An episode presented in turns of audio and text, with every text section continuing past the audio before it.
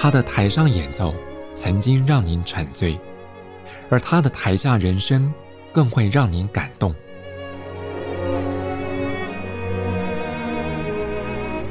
国家交响乐团爱乐实验室 Podcast 名家登场，有生命的音符只为您演出。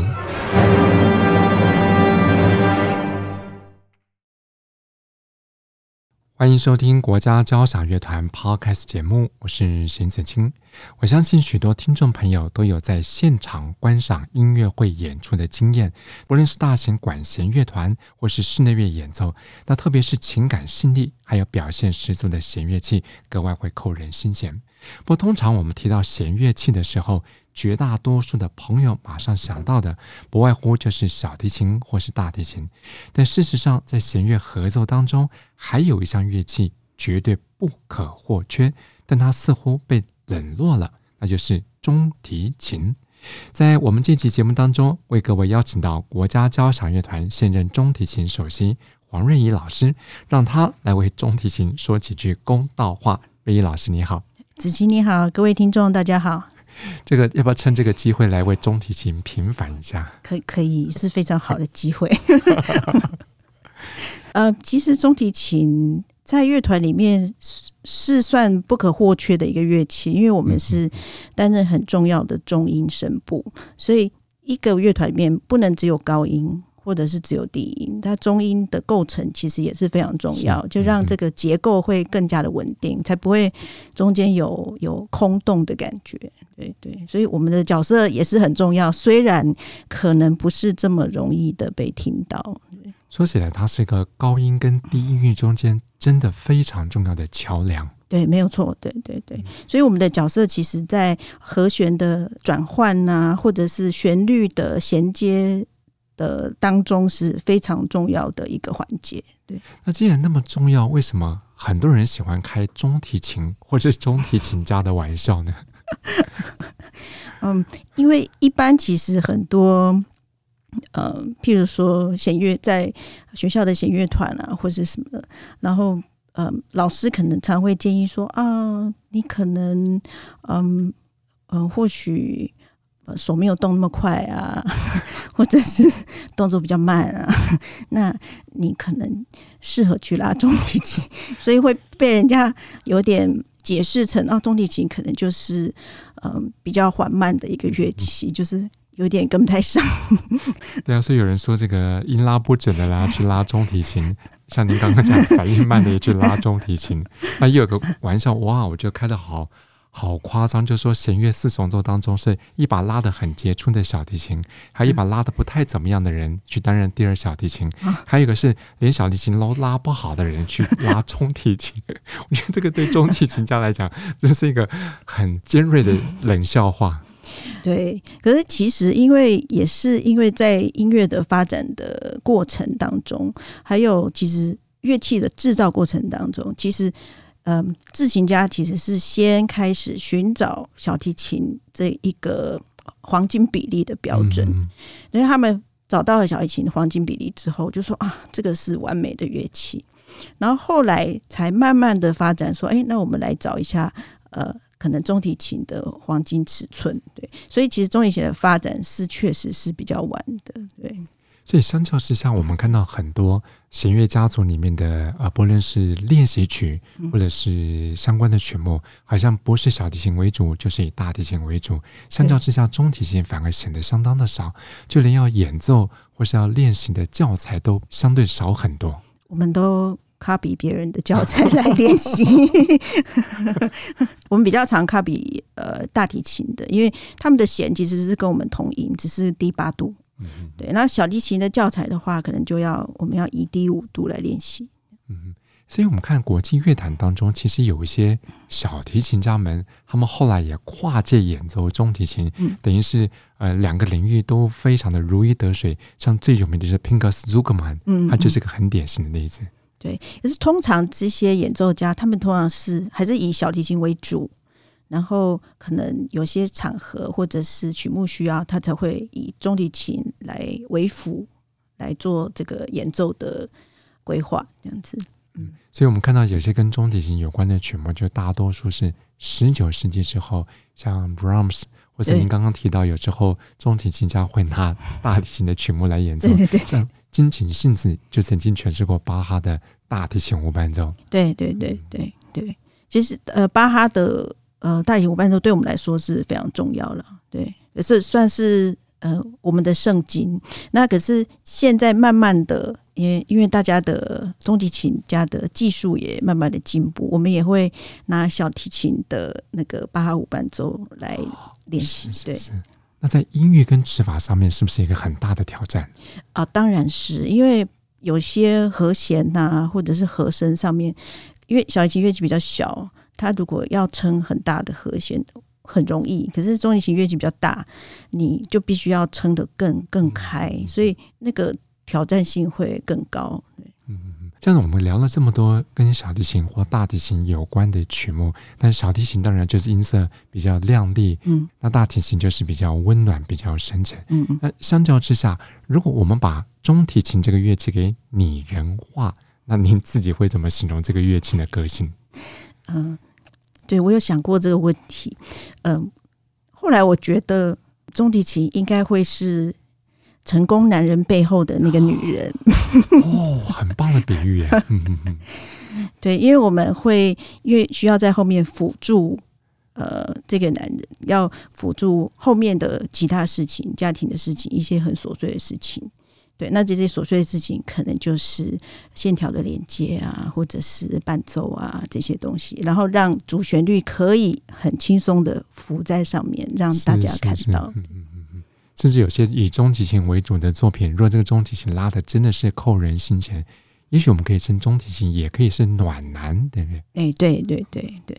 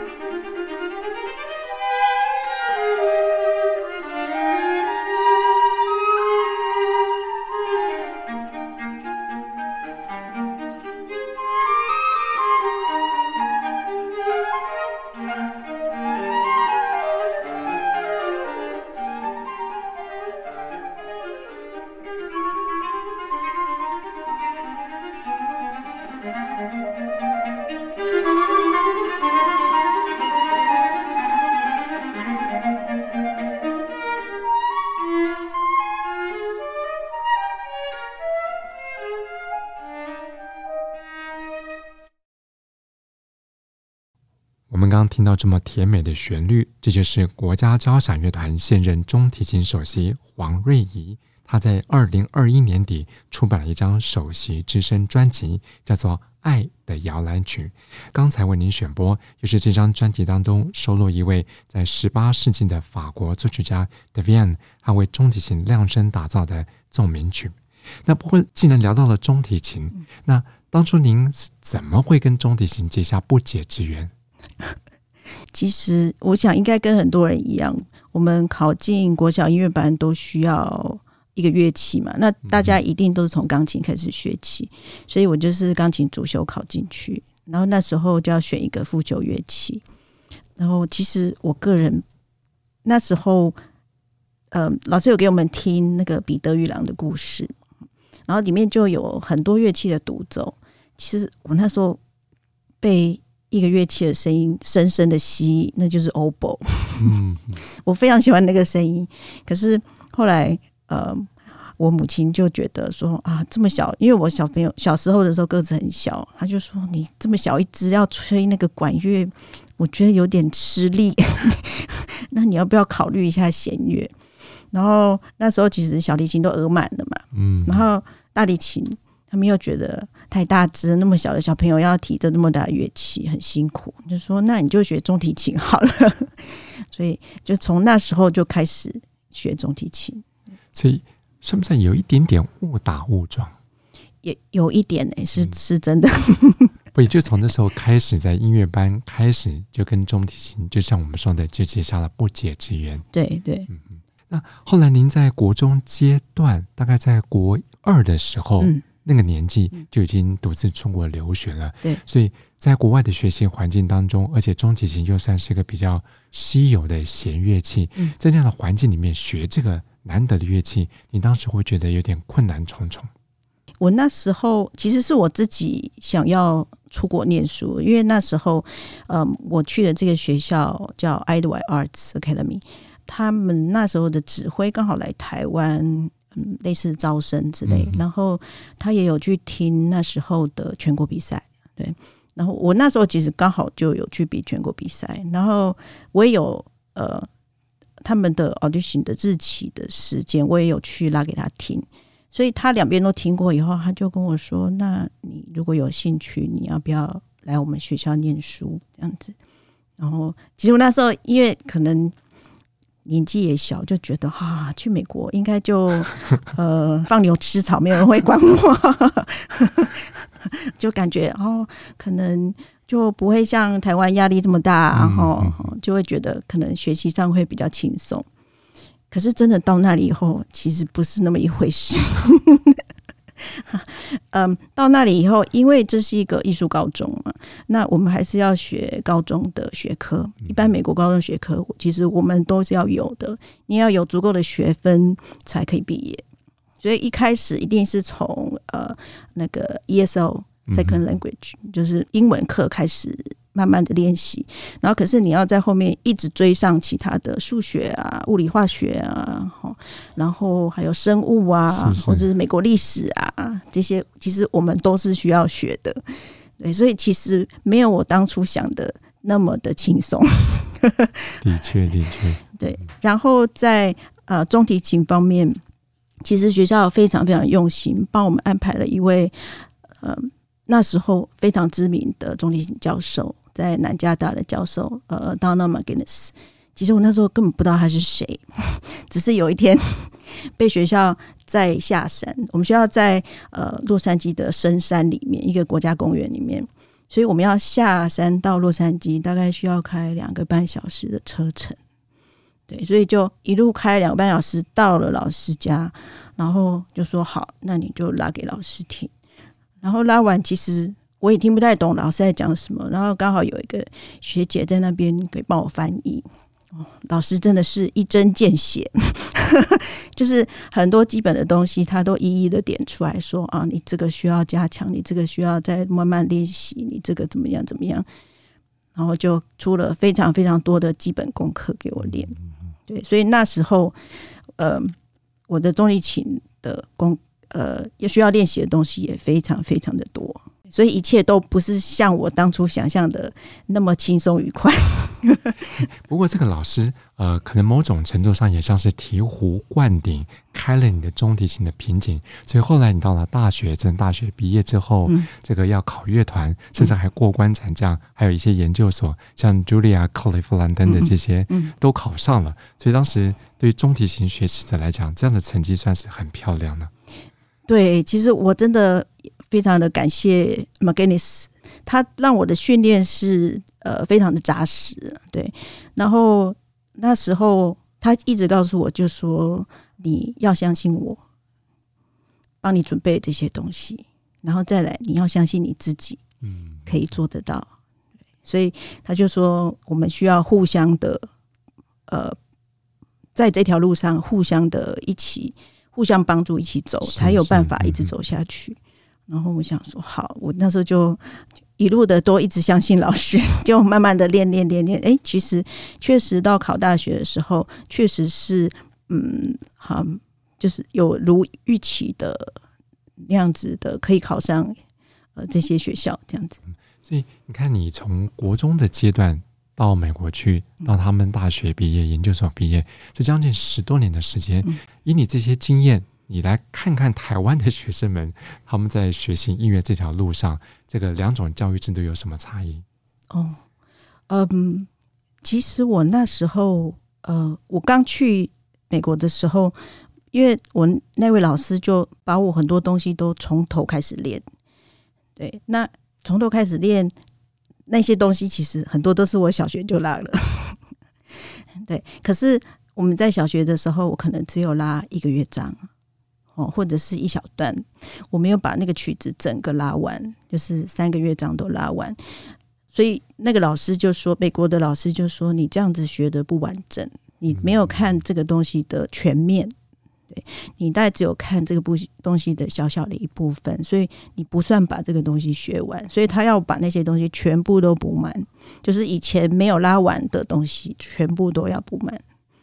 对，所以其实我觉得台湾这方面可能因为哦，我们有考试的压力啊，是是，然后嗯，有比赛的压力，所以很多东西都觉得呃要速成。嗯，的确，对，然后。呃，我觉得台湾孩子可能表演的机会也不是那么那么的多，因为以前我们在学校的时候，我们通常一个月就会有一次类似实习音乐会，你要拉小品也好，或者是你要拉重奏都可以。可是他就是鼓励你把练好的东西上台去拉过一遍，是是实物的东西。对对，其实对演奏家来说，这个是非常非常重要的累积。上台演出是对你自己，呃，你也比较了解自己上台会有什么状况。确，有些人会脚抖，有些人会手抖，有些人会放空，嗯、就无法控制。对，像那种舞台恐惧症。对对对。不过这样讲起来呢，真的是在美国的或是西方的音乐教育里面，他们不只是提供学术学理的东西，嗯，也很看重这些孩子们，就像您刚刚讲的，实际上台的经验，检视自己，而且也学习去面对观众。对对，这个非常非常的重要。嗯，那除了这个食物上面的经验是一个相当大的对比之外，在其他方面呢？呃，我觉得在美国，尤尤其我后来到纽约去念书之后。我听了非常非常多的音乐会，是 是，因为其实我们学校也因地理位置也非常好啊，我们旁边就有纽约爱乐啊、大都会歌剧院啊，或者是芭蕾啊，就是旁边有非常非常多的音乐活动都会举行。那我们那时候因为学生时期就没有那么多钱，所以我们常常都会中场休息。就去看那个穿的很漂亮的外，就是夫妻，他们老夫妻看起来好像要离开的样子，我们就会去说：“嗯、呃，请问你还有要听下半场吗？”嗯、就说：“哦，没有。”那我们可以拿你们的票去听音乐会嘛？他们通常看我们是学生，说：“哦，OK 啊，好啊，你就拿去。”那通常位置都非常好，都在非常的前面，都不用付任何钱。对对，所以就有非常多这种机会可以去多听多看这样子。嗯。所以，其实能够观摩人家演出，尤其在茱莉亚音乐学院旁边，地利之便，看芭蕾、听音乐会、看歌剧，其实都是很好的养分的充实。对，而且其实学校里面，我们几乎每一天都有音乐会，因为学生不管你是不是必要开音乐会，我们基本上每天都会有学生音乐会，就是你想要去听，其实都可以去听。所以，如果跟高中比较起来，少掉了学科方面的压力，在上大学或是到了音乐学院之后，专精在这个音乐实务上，会不会对你们来讲反而更如鱼得水？对，其实，在 Julia 的学科真的是比较少，没有错。对，因为不，我们不像一般大学，可能还要修一些通识课程。我们比较学科上面的课程，大概就是 humanity 人类学，是是，我们就是要念一些文学的东西，对，类似这种。那其他他们。没有其他要求啊，就音乐史啊，或者是乐理啊、听写这种东西，就是比较音乐的相关的东西。那学到这些在音乐之外的科目，你现在回想起来，对你的音乐的演奏或是养分的滋润，是不是也是一种充实？对，可是其实那时候我们学校开了很多其实音乐相关课程，譬如说我们有课程是教你怎么写你的 resume。你自己的简介，对，然后你要怎么条列式的写也好，或者是写成文章式的也好，对，然后你就要一个一个列出来。那其实很多同学得过什么大赛啊，什么什么的，人家都 可以写得很漂亮，可是我们就只能这样啊，一一一个一个慢慢慢慢填这样子。然后也有譬如说像那个电脑课程或者是配乐课程，我们也有老师他。本身就是有写广告配乐，他就把广告拿来给我们看，然后就叫我们五个同学大家自己配一段，然后就配上去同样一个画面，可是你看到不同的音乐方式去呈现它，那个感受就不一样。是现场即兴啊？哎、呃，我们有电脑可以 MIDI，就是直接的把它一起跟画面同步这样子。哎，这个对学习古典音乐的学生们来讲，这也是一个很难得的经验。对，其实那一堂课我其实还蛮喜欢的，因为那个老师其实他本身就在业界工作嘛，所以他其实把我们的作品，他就嗯帮我们请了我们需要的音乐家，因为我写的那个部分是我有那个木琴，然后还有一个 saxphone，对。然后他就帮我请了两个可能学生，哦去他的录音室录，把它录起来，然后配上这个影片，很有成就感。对对对对。所以这样讲起来，不只是中提琴专业领域，所以到了 Julia 之后，或到了研究所之后，等于说各门项目都开了你很多在音乐方面的眼界跟耳界。对，我觉得，哎，原来音乐还可以有这么多的发展。的确，的确，嗯嗯嗯。那。在美国这样十多年，甚至于我们包括从台湾开始，已经回想起过去的求学阶段，除了刚刚提到那位中提琴老师 Magnus 教授之外，嗯，还有没有哪一位你觉得对你影响最深？影响最深，我的大学教授也对我印象很深。对，大学教授是呃 Karen Tuttle，是一位女老师，她也那时候我跟她学的时候已经快八十岁了。对，那因为。我在高中的时候，这位 McGinnis 老师，他是我觉得他算是严父，对，非常非常严格。然后我到大学这位呢，有点像慈母，应该是很慈祥的奶奶了，对。然后他对我的要求，其实是他要求我要去找到自己的声音，对。那时候说你你要多听，然后听到你自己喜欢的声音，然后。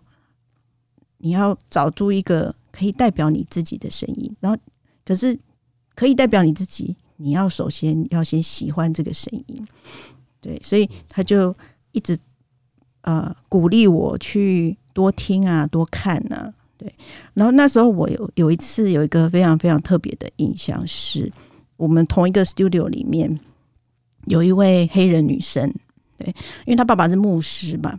然后她就有一天就跟我说：“啊，你要不要跟我去一个教会拉琴？就是有一点像 J case 这样。”我说：“哦，好啊，好啊。”他说：“可是那个教会很远哦。”我说：“没问题。”然后我就跟他一起去。结果我去了那个 Brooklyn 的一个很大的教会 Tabernacle。然后我后来才知道，那个教会的诗班非常有名，是是，就是有大概两两百多个人的的一个诗班，然后他们那时候是一个圣诞节的一个聚会，然后他们需要一个乐团嘛，在下面，然后跟诗班一起，哦，那次拉的真的非常非常的震撼，就是你可以感觉到每一个人都非常非常的投入，而且很陶醉在里面。对，然后那次印象也非常深刻是，是我应该是里面唯一不是黑人的人，因为那个教会，呃，在 Brooklyn 那个区域，其实大部分都是黑人。对，然后我那个同学其实也是，对，然后他就说：“那你班系你就来帮忙这样子。”对，可是我去以后，我真的是觉得，哦，这他们唱出来的那个声音真的是非常非常的感人。对，就是，嗯。排除那些宗教的东西，可是他们就是真的是很用心的去唱出他们心里的感动。后来我一直跟那个那位同学说：“啊，真的是太感谢你，那是我一辈子听到最感动的声音。”对，所以我想，不论是过去的学习历程当中碰到两位恩师，还有您在过去有些。我们说是接 case 你的经验，嗯，我想这些都会激发你对自己声音的追求。所以在二零二一年年底，您出了一张首席之声专辑，嗯，就是我们刚刚听到的，这是您第一张个人专辑。对对，没有错。这张专辑其实，嗯，这些曲子其实都还蛮容易听的，因为它不是很现代啦，或者是什么，它其实都很有旋律性的东西。那我觉得，哎，其实中提琴。因这是一个非常能够表达这些曲子的一个乐器，嗯，所以我选了，嗯，比如说像 Davian 呢，它是比较可以代表古典时期的一个声音，就是很纯净，诶，没有杂音，就是没有杂物的声音，对，然后再来就是 Brahms 的歌曲。对，那其实我觉得这个歌曲虽然是呃次女高音跟中提琴跟钢琴，其实我觉得中提琴算是第二个歌手，没有歌词的歌手。的确，对，然后再来是 Rebecca Clark 的这个 Sonata，它是我个人非常非常喜欢的一个中提琴奏鸣曲。我相信应该有学中提琴的学生们应该都有拉过这首曲子，它是是我们中提琴界。非常非常常被大家拉的一个曲子，因为大家都非常非常的喜欢，这是经典代表作了。对，所以三个时期、三种不同风格的中提琴的代表性作品，都收录在您这张《爱的摇篮曲》当中。对，对，在这张专辑当中，其实收录的不只是三首精彩的曲目，跟您合作搭配的伙伴，也是在国内乐界第一把交椅的演奏者们。对呀、啊，嗯，先说我的好朋友廖角涵老师，是是钢琴家。对，廖角涵老师其实是我在大学时期就一起合作的的伙伴了。然后那时候，因为廖老师他非常的呃敏感跟细腻，所以那时候其实他是我老师钦点的 studio 的伴奏。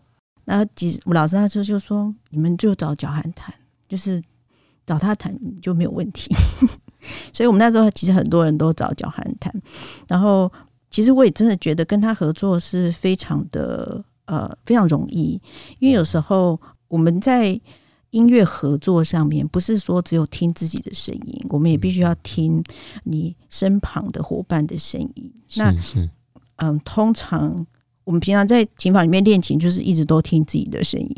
那你跟钢琴合啊？或者是跟其他乐器合，你就必须要打开另外一边的耳朵，然后可以跟其他人配合。对，那我跟角涵的默契其实就是一直慢慢的这样子累积起来。对，所以其实我们常常不需要用说的，可能一个动作就知道对方要做什么。哦，是是是哇，这样那么好的伙伴搭档的伙伴，这么多年来，那真的是找到了音乐界的知音呢。哦，对对对。那我们来说说这次还有一首您刚刚特别提到 Brahms 的作品。嗯嗯嗯啊，次女高音。呃，我那时候其实想要录这首的时候，我第一个就是想到那个翁若培翁老师。是，他也是国内相当有名的次女高音。对，因为其实他跟我们乐团合作过非常非常多次，然后。我一直都非常喜欢他的声音，就是嗯，很温暖、很柔美，然后很优雅。对，所以我就我那时候要录这首，第一个想法就是啊，我一定要请若佩来帮我录这首。所以，那我们在搭配上，其实诶、欸，我也觉得他的声音跟钟丽琴非常的呃契合，是是，对，都是有都是有一种呃很暖和的感觉，对对对。刚好翁若佩老师他个人的音色的特质也蛮契合 Brahms 这首作品，对，对，又温暖又带有宗教抚慰人心的美，对对对，真的是。对，然后另外一个伙伴是呃 Devienne 的那首长笛跟中提琴，对，那易贤其实是。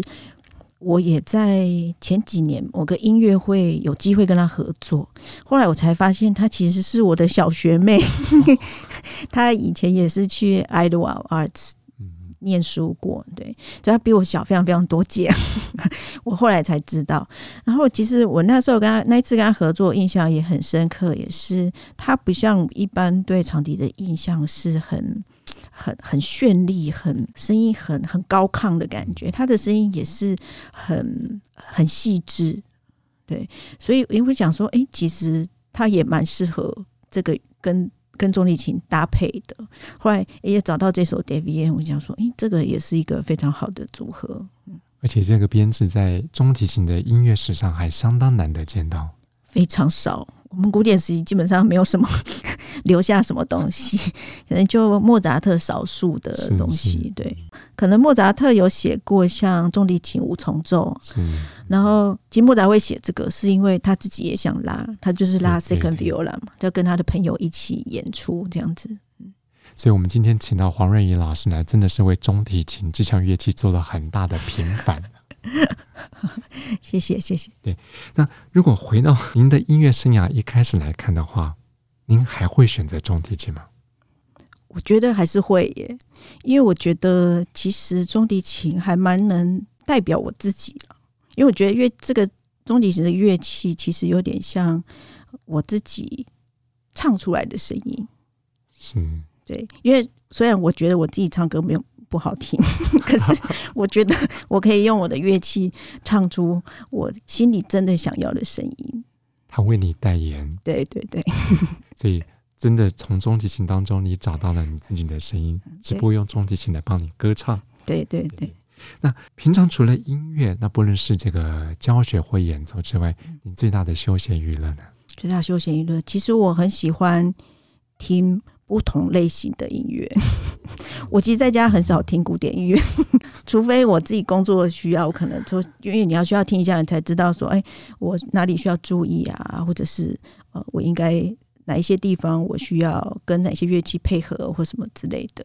然后其他我还其他类型音乐我都会听，譬如说爵士啊，或者是呃。嗯，流行歌曲啊，其实这些我也都会听，因为我觉得其实音乐不是只能限于古典音乐，真的，因为音乐其实有很多很多的可能性，很多不同的不同类型的音乐，其实都可以一样为我们带来啊、呃、那个愉悦的心情。是是，所以。呃，不论是古典音乐，或者您刚刚说的爵士音乐、流行音乐，或者曾经参加过电影配乐这些 实物经验，在您来看，其实音乐的广度跟深度还蛮多面向的。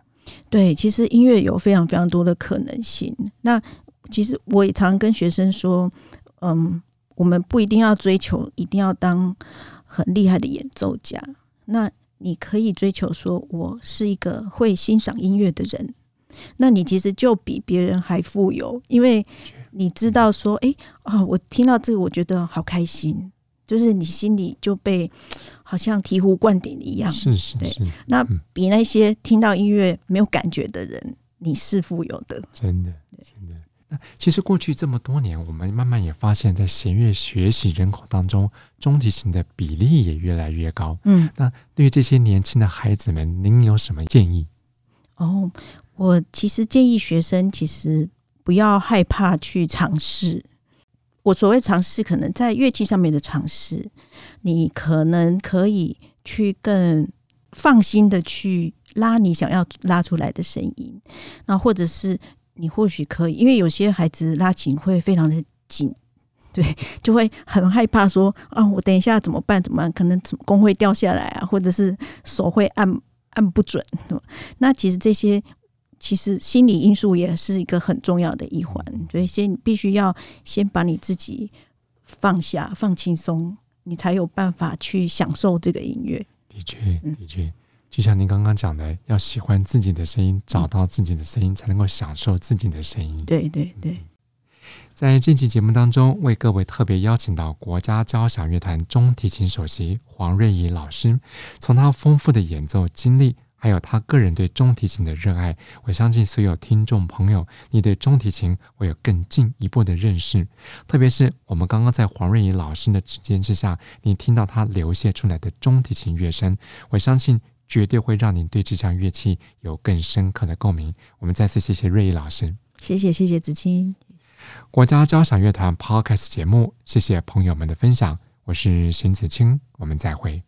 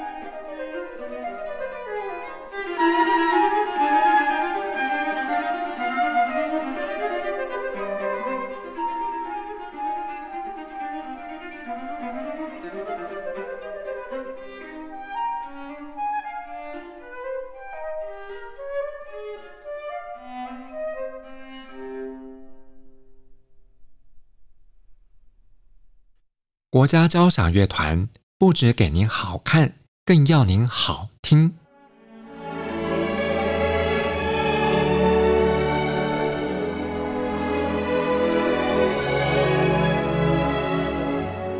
国家交响乐团独家精彩实况，原创 Podcast 节目，舒缓音乐，友善贴心，诚意十足。爱乐实验室 App。温馨登场，请上 App Store 或 Google Play 搜寻“爱乐实验室”。